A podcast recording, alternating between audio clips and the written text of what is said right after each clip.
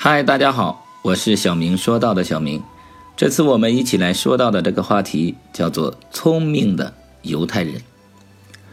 拥有金钱、享受金钱、利用金钱，才是真正的富有。在小城里，一个犹太裁缝开了一家店，城里一群小孩经常去骚扰他。去他的店铺外边，他们每天大叫：“犹太人，犹太人！”裁缝很恼怒。可又无可奈何，好几天合不上眼，最终，最后终于想到了一个主意。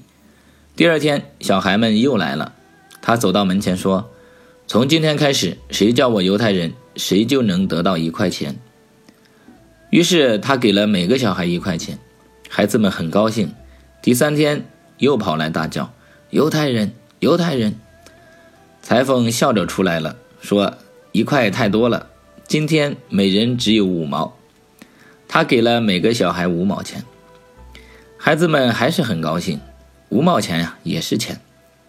但是等到第四天的时候，裁缝只肯给他们一毛钱了。他们问：“为什么今天只有一毛？”今天我只有这么多，这不公平。前天给一块，昨天给五毛，为什么今天只有一毛了呢？我只能给这么多，要不要？随你们的便。你以为我们会为了一毛钱叫你犹太人吗？那你们可以不叫啊。